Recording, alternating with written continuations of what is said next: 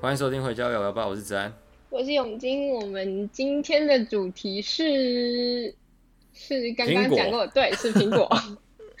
哦，我们想录这个主题有一个原因，是因为林子安最近呢换成了 MacBook。哦，只会换两个月了，不要讲了，好像我现在已经进入到苹果俱乐部一样。那那你现在有用出什么心得吗？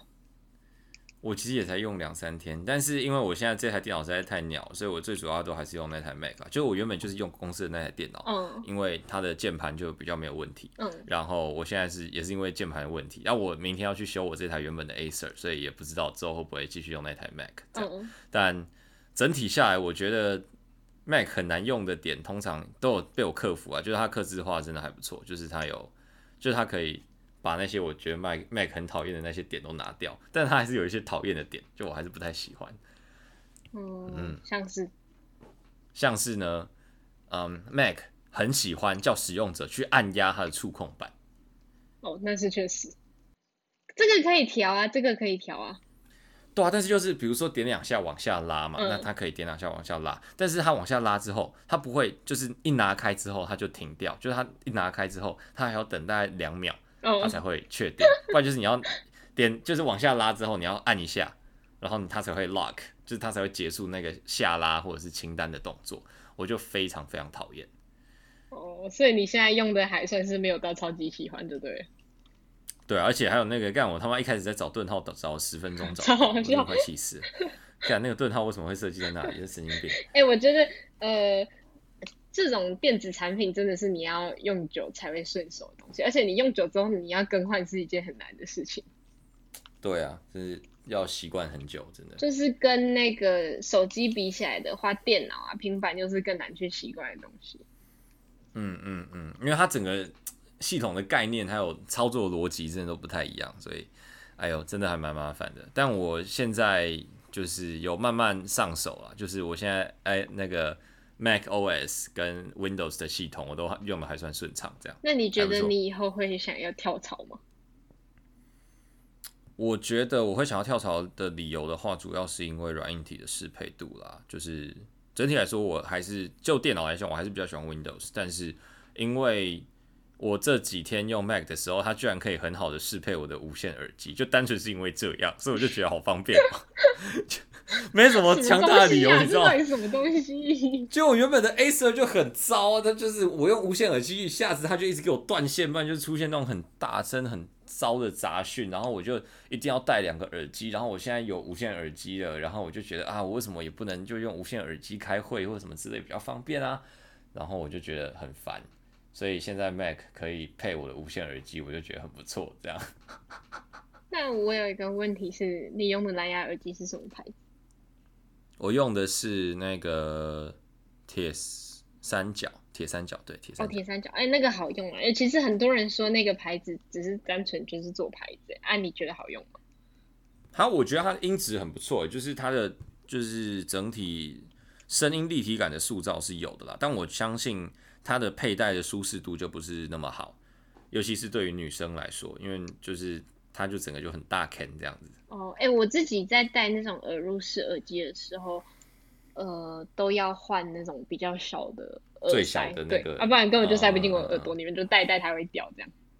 对啊，你们的你跟轩都是这样，对不对？就是轩他也要用很小的耳塞，嗯、不然他就只能用 AirPod。嗯，但是 AirPod 就是它的那个破好像也是。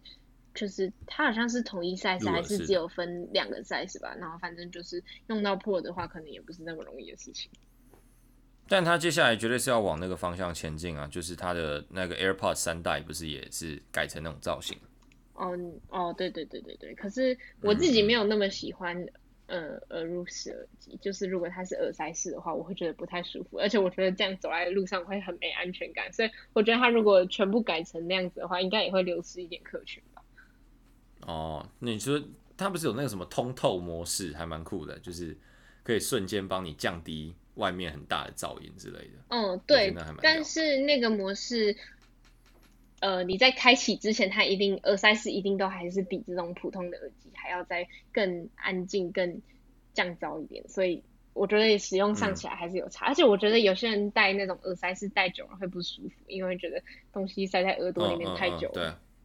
，AirPod 的佩戴舒适度是没话讲，我自己是觉得 OK，也没有到喜欢，就我还是蛮喜欢最传统的苹果耳机，就我现在戴的这个，就是就是挂着的那种。我觉得、哦、你说呃有线式的？嗯嗯嗯嗯，对，其实我还蛮喜欢有线耳机，它会给我一种很老派的浪漫，不知道为什么。哎、欸，我觉得到现在还戴着那种呃，就是有线的耳机走在路上，很容易被歧视哎。哈？为什么？为什么？哎、欸，我跟你讲，这个我是没什么感觉，但是我如果有朋友他拿安卓手机，但是他戴 AirPod 的话，我会觉得莫名其妙。哦。我就觉得为什么？哦，OK。那可能就刚好有 AirPod 啊，或者是。I don't know 啊，但反正就是他可能想要装潮吧之类的。装潮，就苹果就比较潮。就是呢，我们刚才在聊这个苹果的这个问题哦、喔，然后我们就想说，哎、欸，苹果那个是不是也没有代言人？然后结果廖永金就说，哦，没有啊，他们有，就是那个比尔盖茨就是一个很强的品牌。我然后我就想说，比尔盖茨，比尔盖茨不是是谁？在苹果工作，我真的好丢脸。然后把创办人的名字讲错，我真的好丢脸哦！我的天哪！你现在这个讲出来，我们也不用接苹果叶配。我们刚才才讲说，哎、欸，可不可以接苹果的业配？没有，你直接没有苹果的业配。哎、欸，我这个如果被我们店长听到，我可能明天就没工作。应该是没这么扯吧？我白知道这个真的很像，哎、欸，这讲出去真的有够丢脸的，我只能说。真的真的超好笑！如果有任何我们的朋友听到的话，记得一定要去嘲笑姚永金。我真的是觉得非常酷。没有必要这样。哎、欸，我但但讲到那个 Bill Gates 跟 Steve Jobs，我今天就是在等等刚呃，我们刚才去吃饭嘛，然后我在等刚刚的饭局的时候，我就在看一些英文演讲的影片。然后英文演讲影片，我就是喜欢看那两个人嘛，就奥巴马跟贾博斯。嗯。然后我在查贾博斯在苹果发表会的影片的时候，我就不小心看到。他之前有跟 Bill Gates 一起出席同一个座谈，然后他们两个就肩并肩坐在那边，然后受访。真的假的？干，我真的觉得超酷的。啊，那他内容在讲什么？就在讲说他们两个的一些异业的合作啊，然后一开始的想法，然后他们两个就互相吹捧一下彼此，这样子。互相吹捧一下彼此啊，这还是要的，这还是要的。对啊，就是像，但我觉得他们绝对是真的很 appreciate 对方啊，像是。就算苹果真的再怎么屌，一开始在谈软体的适配度，然后一开始在谈把所有软体都变得很视觉化、很简单、很易懂的，嗯，这个想法的那个人就是 Bill 啊，就是这件事情 Steve Jobs 是拿不走他的 credit 的。哦，确实是这样，没错。但是，呃，其实你在那个贾博士的自传或是那个。比尔盖比尔盖茨的里面看，你都会看到，就是你会看到这些名人的名字不断重复的出现，就不单只是他们两个，就是你会常常看到那几个跟跟科技业有关的那几个名人，嗯、他们都会在各自的那个自传里面互相互的出现，所以其实这些品牌成立都是有他们的渊源。嗯，对啊，对啊，对啊。而且现在我在看那个苹果的书哦，我干，我他妈那本苹果书是不是看太久了？就是我还没看完。洗脑了是不是？不是不是不是，就是我那个就我在看的时候，我才知道微软有投资过苹果。哦，对对对，就是他那个时候好像是应该是因为反托拉斯法的关系吧，就是微软不希望被反托拉斯法搞，所以他就想说，哦，那不然我们有另外一个软体也很棒啊。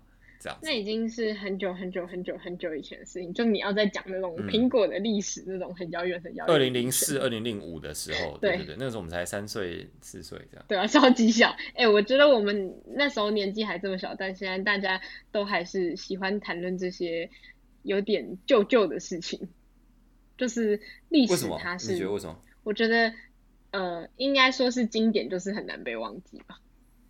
嗯嗯嗯。尤其是越近的东西哦，就是你很难想象，在可能十八年前，然后这些就苹果那个时候还摇摇欲坠，然后在二十年就瞬间变成一间这么大、这么厉害的企业，这样。真的，哎、欸，我觉得你在听这些的时候，你真的会觉得，呃，就虽然这句话大家可能已经听到烂掉，但机运真的是很重要的事情。呃，对，哎，讲到机运，有一个很酷的实验想要分享给大家，就是呢，我最近在看一个影片，《穷奢极欲》吗？还是什么？哦，你你知道《穷奢极欲》这个 YouTube 频道吗？我不知道。在拍什么？哦，反正他就在讲，他就在讲钱的，就是在讲讲任何有关于商业还有钱的事情。嗯、然后他就说有一个社会，呃、欸，算是搞笑经济学，但是开了很准的实验，就是他把嗯两百个人，嗯，放到、嗯、就是两百个假设的人放在电脑的一个超级超级大的一个方格里面，嗯，然后在上面散布了很多绿色的点点。跟红色的点点，嗯，然后他给每一个人分别配给了一个能力值，嗯，然后他就开始，这个人呢，每一次就是每过一个时间单位，他就会上下左右移动一步，嗯，然后他一开始有一个 initial 的，就是 initial 的那个成本这样，然后他只要遇到绿色点点，他就有机会，就有机会哦，嗯，把他的财富翻倍，啊，他如果遇到红色点点，他就一定会，他的财富就一定会损失一半，这样子，好酷哦。对对对，然后那个那那个有机会，就我刚才不是说有机会翻倍嘛？那有机会是用什么决定的？就是用你的一开始的那个初始的能力值决定的。能力越高，嗯，你越有机会把你的财富翻倍。哦，然后结果做到最后呢，就是那做到最后的时候，它就有一个结果，就是每一个人他到底有多少的多少的财产嘛？嗯，结果他发现跟这个社会的财产分布是几乎一模一样的。哦，好酷哦！然后呢，然后呢？这些人就是把那些最厉害的那些人抓出来看，这些人他在天赋值上面的平均是常态分布。哦，所以你越有天赋，其实不一定会到最后越有钱。其实到最后最有钱那些人不一定有真的特别有天赋，但是机运就真的很重要。哎、欸，这是真的。我觉得这件事情，不管你在看什么，就如果你看了很多名人的自传还是什么，你一定可以非常深切的感受到这件事情。对啊，就是他就莫名其妙就会冒出来，你知道，就是那些钱跟那些人，就是莫名其妙就会冒出来。他们被我看，他们被我们看到都是有道理的。嗯嗯嗯。哎、欸，我觉得这个实验真的后来让我真是反省很多事情，就是其实我们也不用真的这么。认真的去，或者是汲汲营营的去追求这些东西，因为它到最后真的都是命诶，就它来的时候，我们想办法；当我们踩到绿色点点的时候，可能那一个半年，那一个一年，我们好好的去认真的努力去做这件事情。但是绿色点点不在我们这边的时候，就真的没必要。诶、欸，这件事情很神奇诶，就是，嗯、我觉得。我觉得我们不管现在不管在做什么事情都是这样，就像我们现在在录 podcast 的时候，我们可能也是在等那个机运到来而已。对啊，我们就等那个绿色点点，看它有没有砸到我们身上。对。那目前是感受到还没有打到我们身上啊。我不知道上次那个算吗？I don't know，就是 我们可能报价报太高了。哦，对，我们前阵子不是有跟大家说，我们可能差一点就要接到一个叶配，但是后来他就不了了之了。对，后来我们报应该是报价报太高，他就没有再联络我。我真的觉得超好笑的，因为你知道，就我们两个的心态就是，反正我们一辈子就接一次，然后如果没有的话，就，就是有的话就 monkey 这样，然后我们就报超高。哎、欸，但是你那时候有跟他讲说。呃，就是如果我们报太高或太低，要告诉他，所以他应该看得出来我们两个非常菜才对啊。对啊，对啊，可是他后来就就没有没有那个没有在后下下文了，这样会不会是他的那个企划根本就也还没出来？有可能吧，或者是后来这个案子就吹了，也不一定。嗯、呃，因为那件事情，他后来跟我们说，其实是他还在提案的状况。嗯，对对对对对对对，好了，我们也不要讲这么多业主的资讯，这样不太好。哈 哈啊，哎呦，突然不知道聊什么。你最近有发生什么？就是除了难过的事之外，有什么好玩的事情吗？你可以分享一下难过的事情啊。我觉得应该蛮多人都有这个经历，因为这我后来问大，就是问身边的人的时候，我发现几乎每一个人都有住院的经历。这个不是废话吗？但是我没有啊，就是我从小哦，你没有住院过，我从来没有住院过，就是在是因为你离医院太远了吧？呃，我也不知道，但也可能是因为我从小到大其实身体都没有什么大问题，所以我没有住过医院。哦、然后，OK，呃，我后来问才知道，大家都住过医院，就不管是说自己身体不好，还是去顾家人什么。然后我 那时候我就觉得，天哪，我我跟我家人的身体真的都好好，都到现在都还没有住过院。确实，因为你也不能讲是温室里的花朵，你从小就去采建筑的，所以，对，所以就也只能这样，也也，对对对，那你就很棒，你就很棒，那你可以继续讲。嗯，然后我最近是因为阿公身体不太好，然后所以我就需要到医院去。就前阵子有一阵子，然后阿妈也没有空顾阿公的时候，我就要到医院去顾阿公。那那时候是我第一次住院，虽然我只住了一个晚上，而且那一天非常幸运的是刚好。旁边的人都出院了，所以我没有跟任何的人、陌生人住到同一间房间里面。嗯，然后，但是我觉得还算蛮特别的经历，就你会听到呃，外面的那个就是护理师他们工作的那个地方会有很多机器在哔哔叫，然后呃，嗯、可能没过几个小时，然后护理师还会进来，可能就跟我阿公说：“阿伯该要该要吃药了哦。”然后就帮他量血压，然后每次都还要再跟他确认一次他的身份，这样子。嗯，那我觉得这个还算蛮特别的经历，但是那时候之前廖廷伟有跟我分享过他小时候住院的经历，然后他跟我说他那时候住院，因为家里的那个生意也忙，所以其实是晚上没有人陪他住院，他晚上一个人睡在医院。那我就想说，如果是我小时候，然后叫我自己一个人住在医院，我可能边住边哭吧。我也觉得我会不敢。哎、欸，我们那个高中同学，我们乐团的贝斯手，他那个时候是不是就一个人住在医院？呃，一个人。他那个时候脚动手术的时候，他不是常在讲这件事情，他自己一个人去动刀什么之类的。还是你忘记了？他是一个人住吗？他应该是一个人住吧。但我觉得敢一个人住院的人都非常勇敢。如果是我，我一定不敢。我好像也没有一个人住院过。我小时候，哦，我小时候那个时候开那个疝气的手术啊，就我的。是蛋蛋掉到肠子，还是肠子掉到蛋蛋？忘记了，反正就是我那时候。什么？什么？这什么？真的、啊、真的，小男生都有那个手术，你去查疝气啊，对啊，真的、啊、就是你的肠子跟你的蛋蛋那个膜还没有封好，所以就是不知道是肠子会掉到蛋蛋，还是蛋蛋会掉到肠子。啊，是不是大家都有做过这个这个手术啊？我记得百分之四十到六十嘛，我不知道忘记，反正就是其实有一定的比例的男生，基本上就小时候都有这样的疾病。好酷哦！我第一次听到这个东西耶。对，你问廖廷伟说，你蛋蛋以前有没有跟肠子搞在一起过？好，我等一下，我等一下等他下来之后，我问他。好好好啊，Anyway，我就继续讲我的故事。就是呢，嗯，我那个时候小时候，我记得我一直很喜欢吃，很想要吃麦当劳。那因为我那个时候才三四岁，然后我妈一直不让我吃麦当劳。然后我人生第一次吃麦当劳，就是开完疝气手术，然后麻醉出来，然后就是我就看到我爸就是拿那个麦克鸡块。在等我，就是要吃麦当劳这样。我那个时候，我最那个第一次住院最大的印象就是这个。你说你最大的印象其实不是住院的过程，是住院之后看到的那个麦当劳。嗯。对对对对对，啊，住院的过程也有，就是他那个时候帮我全身麻醉，他要戴那个氧气罩，我就蒙蒙上那个我就会死掉，你知道？然后我就觉得不要不要不要这样，然后后来我就我就被强压着，然后我就睡着。哎、欸，那我想知道那个麻醉是什么感觉？还是你真的是突然就没有意识？就是你是慢慢没有意识，还是一瞬间就没有意识？那那那真的那真的太小了，真的不记得。但我最近一次做心脏手术的时候，就是它是原本是局部麻醉开刀，所以我是有感觉到我那个就是有一个电线，然后从我的主动脉旁边这样伸进去，这样。啊，好可怕哦！我。就非常非常可怕，而且你知道我们这些文组的学生，我们就觉得脖子开洞就是死掉，你知道？所以，对，然后我就觉得超可怕，然后他还不给我全身麻醉，我真的是快死掉，你知道？然后我就觉得，那我不要不要的。然后最没有尊严的是，你知道，就是嗯，他一开始他说他要从我的胯下那边打两个洞，就是要从就下面两个洞，然后上面一个洞，然后伸到心脏里面去电他这样。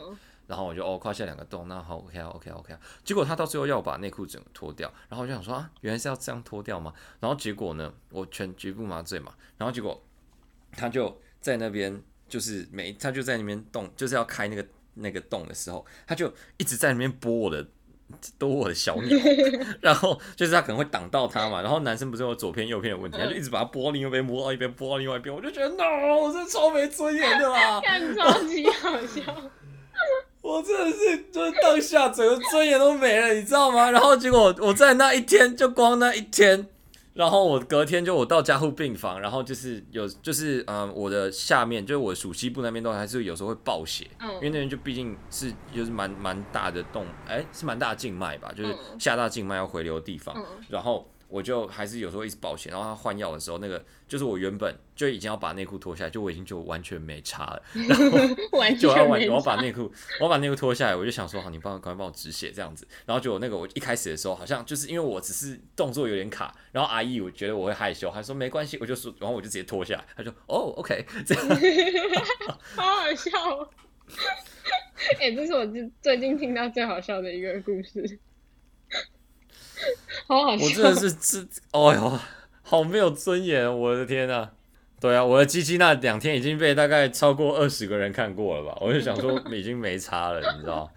哎，而且你知道在医院他的状态一定不会好，他就丢成跟什么一样，然后我就没差。哎，我觉得我是大卫，像那个大卫，被全世界的人看到超级好笑。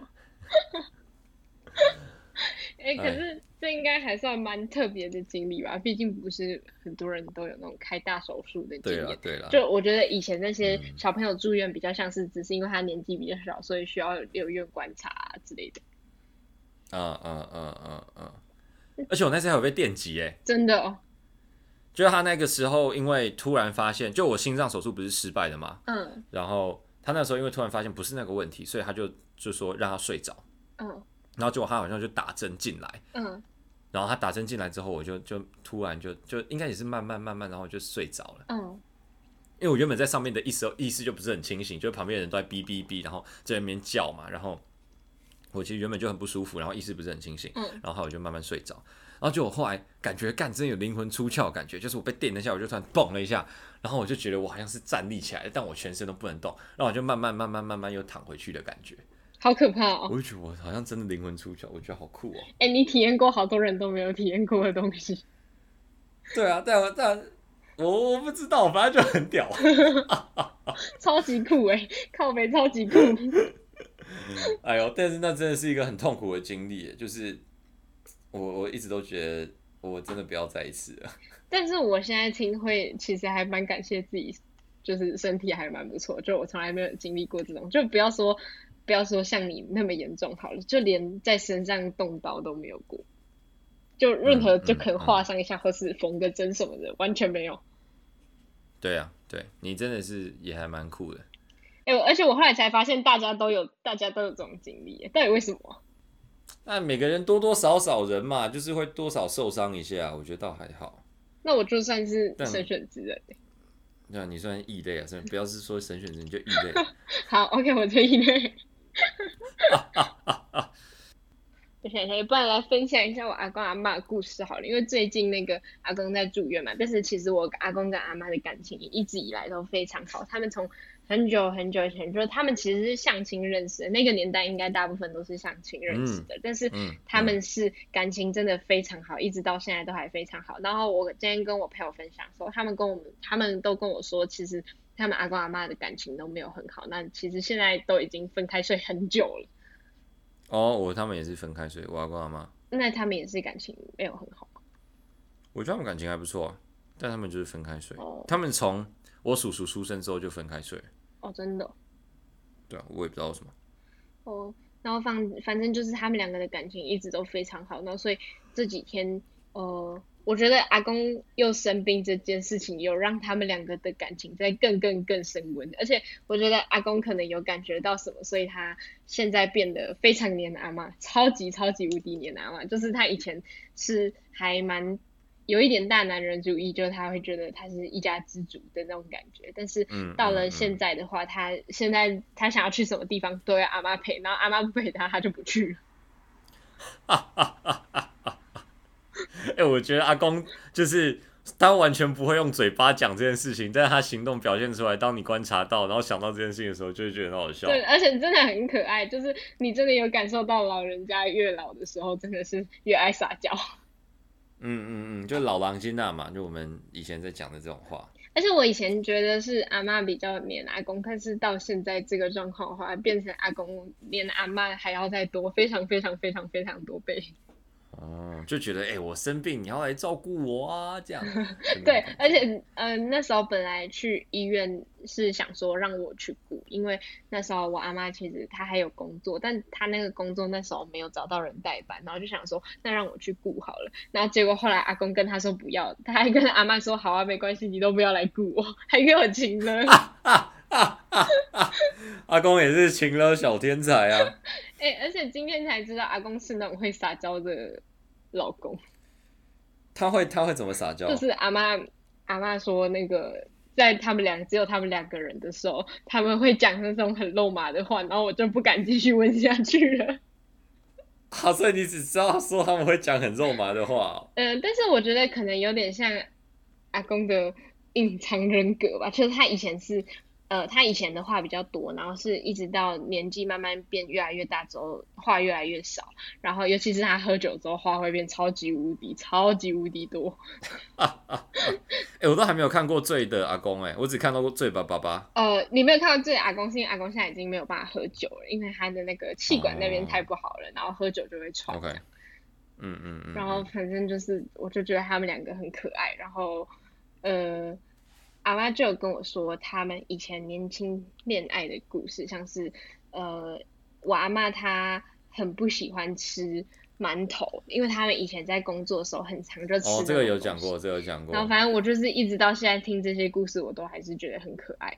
然后，可是那个是他们已经结婚了吧？有没有那种恋爱最前期那个相亲完，然后就要去谈恋爱的故事？嗯。我只有听到他们是有恋爱过一年，然后可是那一年就是相亲，就是已经订婚，订婚后然后才开始谈恋爱，然后谈一年之后结婚这样。哦，OK OK，那还不错啊，还有订婚谈恋爱一下再确定一下这样。哎、欸，可是我在想，他们那个时候就算谈恋爱真的出问题，是不是就是也不能取消了？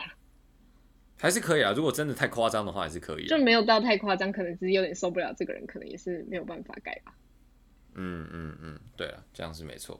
哎、欸，我觉得以前那个年代，呃，大家都说很长情，可能有一个原因，只是因为时间过得太久，大家也不知道怎么去拒绝那件事情。嗯，可能吧。那现在很多婚姻何尝不是这样？哦，对了，但是我觉得现在这个大家在提倡自由恋爱的时候，这件事情就好多啦，就至少你知道。开始让你觉得不舒服的时候，你要走。嗯，哪有？现在有时候还是会觉得不舒服，但是还是没有要走的意思、啊。好了，大家有进步了，有进步了，好不好？现在在进步了。啊哈哈哈！再不进步也没有办法，我真的没有办法，好不好？哎，真的是也不知道该怎么讲。好啊。哎、欸，那你觉得你以后就是可能结婚，你会？就是确定跟这个人，然后就一直到很老吗？你觉得你是这种人吗？我觉得我是，我我还蛮重视婚姻这件事情的 commitment，不然我就不会跟这么多女朋友分手。OK。对，就是我我觉得我常常是因为我觉得我真的跟这个人没有办法结婚，那可能是我们可以在一起在在一起五年，但我就要跟他分手。我就要跟他分手。对啊对啊对啊，因为我觉得我没有跟他结婚，所以我如果不重视这个 commitment 的话，我可能搞不好我现在还跟朱雨洁在一起。提了好久以前的名字，这个名字是可以发出来的吗？可以啦，这个可以，这个可以。我们现在两个关系还是很好。哦，你们两个现在还会聊天是不是？也没有到会聊天啊，但比如说我偶尔去西门，我还是会去想说，哎、欸，今天不知道找谁吃饭，不然找朱雨洁好了，这样。哦，所以你们还是会见面的关系哦？很少，现在可能一年有没有一次啊？很少，很少，超级少的。可是我觉得这样也蛮合理的啊，毕竟你们两个都已经就是分开这么久，然后现在那个交友圈也都完全不一样了。嗯，就偶尔就是回来 catch up 一下吧，所以就是，哎，很像老朋友吧。就毕竟也曾经就是跟这个人在一起过一段时间嘛，还是有一点点那个默契存在。他也知道我是什么样的人，我也知道他是什么样的人。哎、欸，我觉得这种关系其实还不错。你没有听到这种话会？会不开心吗？我觉得他应该还好哎，他这个这个倒还好，他比较在乎现在我会常跟谁相处这样。哦，oh. 对对对，我自己这样觉得，搞不好他听到这集就不开心，他就跑来找我吵架。哎、欸，男生的以为真的都是男生的以为，每次就是男生觉得没事，但是到后面都会有事。就像廖廷伟有很常觉得哦，没事没事，这没事，这应该他不介意。然后每次回来我就生气了。就是你们这天在生气啊！你看我们什么时候会去乱生这种气？你觉得你们这些人真的很难搞。这是没有办法的事情，好不好？啊，哎，我觉得这个没有办法，都是那个建立在就是我都已经跟你在一起了，你就你就是要承受我的一点东西的这个前提之下。这就是我们一直在聊的事情啊，就是为什么男生跟女生想的都不一样，一直到现在我们还是没有想出大家到底为什么不一样，就这件事情还是一直在重复的发生。嗯没办法，社会就是这样。那我们这一集呢，就在这一个也不知道该莫名其妙的结尾，就莫名其妙的结束了。我们下集再见，拜拜。拜拜。